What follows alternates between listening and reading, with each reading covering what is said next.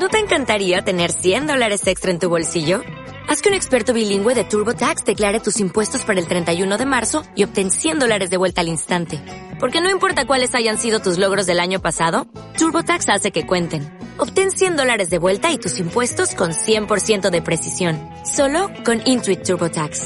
Debes declarar para el 31 de marzo. Crédito solo aplicable al costo de la presentación federal con TurboTax Full Service. Oferta sujeta a cambios o cancelación en cualquier momento.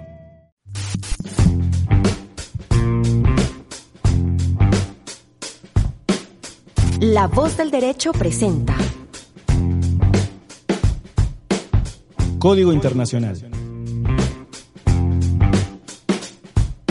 Conducción, Pablo Uncos. Operación técnica, Luis Daza.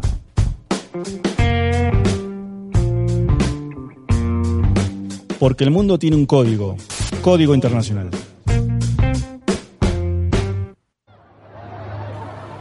Sin ningún lugar ya a donde ir, miles de afganos huyeron hacia el aeropuerto de Kabul. Pero todos los vuelos comerciales han sido cancelados. Solamente unos pocos fueron evacuados junto a personal de algunas embajadas extranjeras. Los demás deben volver a casa o escapar por otras vías. Poco antes de la rueda de prensa de los talibán frente al Palacio Presidencial, la pregunta que todos se hacían era, ¿cómo ha podido pasar? Afganistán es sin duda una de las noticias internacionales más importantes de este año. Un conflicto que lleva décadas y que hoy nos muestra a los talibanes recuperando nuevamente el control de la capital Kabul y la mayoría de su territorio nacional. Para hablar de este tema tenemos en línea a Angélica Alba Cuellar, especialista en Medio Oriente y profesora de Relaciones Internacionales en la Universidad Jorge Tadeo Lozano. Angélica, tras la toma de Kabul por parte de los talibanes, se habla del reacomodamiento del orden regional. ¿Cómo queda el tablero de esa región con lo que respecta a la presencia de las principales potencias? Me refiero a Estados Unidos, China y Rusia. Bueno, pues digamos que en un primer lugar, la presencia de los Estados Unidos ha sido muy importante en el Medio Oriente, digamos, estrictamente hablando, Afganistán no es parte del Medio Oriente, pero sí del concepto del Gran Medio Oriente que justamente se creó con el inicio de la guerra contra el terrorismo en el 2001 y la presencia de Estados Unidos fue muy importante desde 1991 en esta región, específicamente con eh, la intervención en la guerra del Golfo Pérsico, que sirvió para cimentar, digamos, esa presencia eh, de los Estados Unidos en la región y de alguna manera también su, su poder hegemónico a nivel global después del fin de la Guerra Fría. Em, ha habido, digamos, otros momentos en los que esa presencia se vio muy reforzada, por ejemplo, la misma invasión de Irak en el 2003. Eh, en el contexto de esta guerra mundial contra el terrorismo, eh, con unos aliados muy importantes como Israel, pues un aliado histórico, lo mismo que Arabia Saudita, eh, los países del Golfo. Turquía también ha sido en general un aliado pues importante de, de la OTAN pero esta situación, digamos que ha venido eh, retrocediendo un poco en los últimos años y esto tiene mucho que ver, digamos, también con, con, un desgaste, digamos, natural también de una presencia muy larga, tanto en Irak como en Afganistán, en el caso de Afganistán de 20 años, eh, con una, digamos, eh, un fortalecimiento paulatino de los rivales estratégicos de los Estados Unidos, principalmente pues Rusia y China, como tú lo has mencionado. Y en ese sentido, digamos que hay algunas cosas que vale la pena decir. Primero, Rusia ha recuperado parte, digamos, de una presencia que mm, trató de tener durante la Guerra Fría en el Medio Oriente, especialmente a través de su apoyo al régimen de Siria en el contexto de la guerra civil en Siria. Eh, básicamente, Bashar al-Assad se ha mantenido en el poder gracias a la intervención de eh, Rusia en su momento y esto le ha permitido a Rusia utilizar también las bases eh, sirias de manera, digamos, ilimitada. Entonces, esa presencia en ese lugar estratégico es muy importante. Em, también hemos visto pues que la retirada de Estados Unidos de Irak generó justamente toda esa situación de, de desacomodamiento de una estabilidad muy, muy precaria que llevó pues justamente al surgimiento de ISIS en el 2014 y eso de alguna manera afectó mucho pues esa presencia estadounidense en la región, digamos su influencia.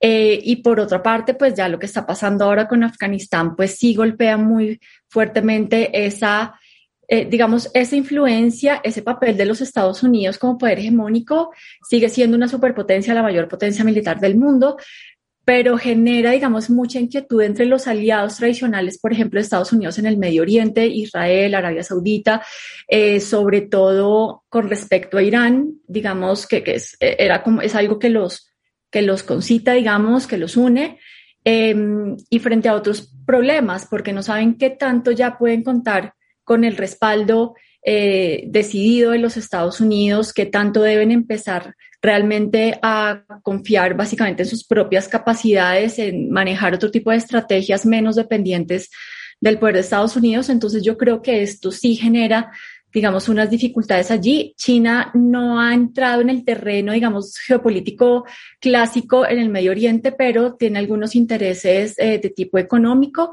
no necesariamente en los países eh, más afectados, pero sí, eh, digamos que en sus grandes planes estratégicos y de la franja y la ruta, pues el Medio Oriente es importante, pero en general, digamos que allí Rusia es la que más ha ganado algo de presencia en esa región y Estados Unidos pues viene, digamos, en declive y, y con esto su imagen se afecta aún más. Angélica, vos eh, hablas de una intervención larga, pero una intervención que al mismo tiempo es costosísima. ¿Qué puedes decirnos acerca de los factores internos que llevaron a que Estados Unidos se retirase de la región? Sí, digamos que es una guerra larguísima que tuvo pues mucha oposición interna, aunque no necesariamente se manifestó muy vivamente todo durante todos estos años, pero sí es cierto que, digamos, las promesas que venían haciendo los, los anteriores presidentes desde Barack Obama, pasando por Trump eh, y el mismo Joe Biden, pues hablan de un desgaste muy largo y una necesidad pues manifiesta de terminar esa guerra, de terminar esa presencia. Em, con todo lo que ello podía implicar, que de todas maneras eh, yo creo que nadie se imaginaba que, que, que, iba a producirse de la manera en la que se ha producido en los últimos días. Pero sí, ha sido un gasto enorme, eh, trillones de dólares orientados a, este esfuerzo que ya en este momento pues muchos consideran que fue básicamente inútil, que no sirvió de nada, además de las pérdidas en vida. ¿Cumplió los objetivos que tenía cuando, cuando entró a, Afganistán? Pues esto es muy relativo porque, digamos, el objetivo principal obviamente era el de la lucha contra Al Qaeda en el contexto de la guerra contra el terrorismo.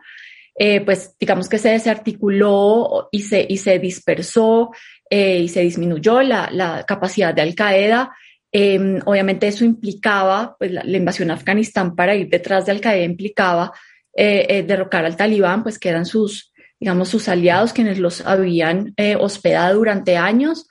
Em, y en ese sentido, digamos, si se mide por el hecho de que Estados Unidos no ha vuelto a ser víctima de ataques terroristas ni siquiera cercanos a las dimensiones de los que tuvieron los del 11 de septiembre, pues uno puede decir que, que sí se cumplió y ese es el argumento que en este momento está planteando el, gobierno de Biden. Es decir, nuestra tarea era eh, de alguna manera limitar la amenaza terrorista y eso se ha cumplido pero de alguna forma también no nos podemos olvidar de que este, esta intervención en Afganistán hace parte un poco de ese modelo de intervención de las democracias liberales occidentales que buscan, además de todo esto, pues tratar de implantar la democracia y de generar pues unas dinámicas políticas em, particulares y eso también pasó cuando, cuando, digamos, eso se planteó también como parte del plan de la invasión y la ocupación de Afganistán.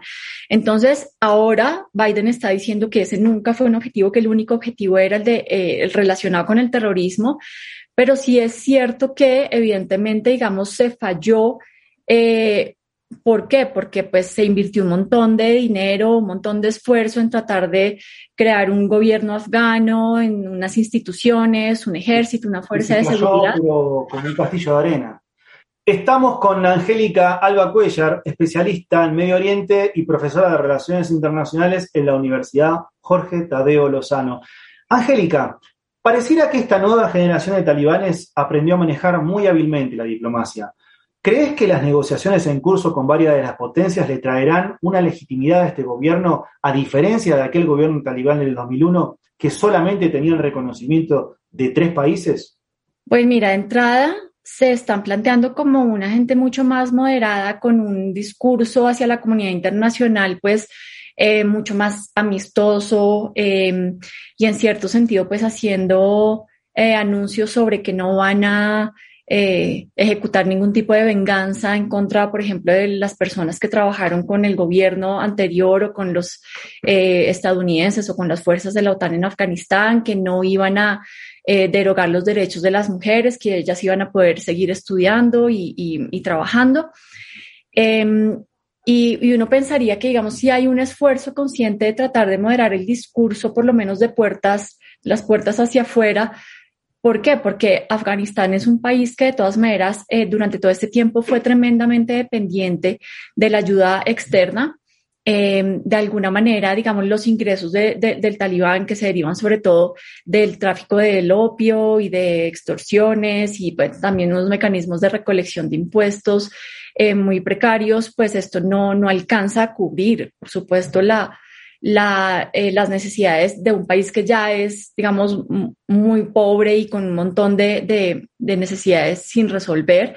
Entonces yo creo que hay una apuesta por tratar de lograr esta legitimidad internacional. A ellos les interesa el reconocimiento y también les interesa, digamos, ojalá mantener algún tipo de flujo de ayuda internacional. Ya hay países que han dicho que de plano no, no, no van a, a reconocer al talibán ni van a seguir dando ayuda otros que sí están un poco más, digamos, dispuestos y abiertos a lo que puede significar esto, básicamente China y Rusia también por sus propias razones, pero honestamente yo creo, digamos, hay mucha expectación sobre qué tan coherente es este discurso con la práctica. Y ya hemos empezado a ver que en la práctica las cosas no están funcionando como las anuncian, es decir, ya hay mujeres que han eh, sufrido violencia por su forma de vestir, no se les deja entrar a sus trabajos, a las universidades. Ya hay reportes de estas eh, visitas a las casas con lista buscando gente que trabajó eh, para las fuerzas de ocupación o para el anterior gobierno. Entonces, honestamente, yo no pienso, esta es mi postura muy personal, que esa, ese discurso vaya a ser coherente con la práctica y yo creo que ese eventualmente pues va a tener unas consecuencias muy negativas para el talibán en términos, digamos, de sus em, objetivos en, política exterior y con respecto a recursos y demás. Ese fue el análisis de Angélica Alba Cuellar, eh, internacionalista especialista en Medio Oriente y profesora de Relaciones Internacionales por la Universidad Jorge Tadeo Lozano. Angélica, muchas gracias.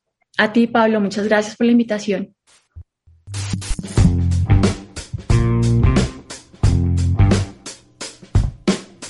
La voz del derecho presentó Código Internacional. Conducción, Pablo Uncos. Operación técnica, Luis Daza.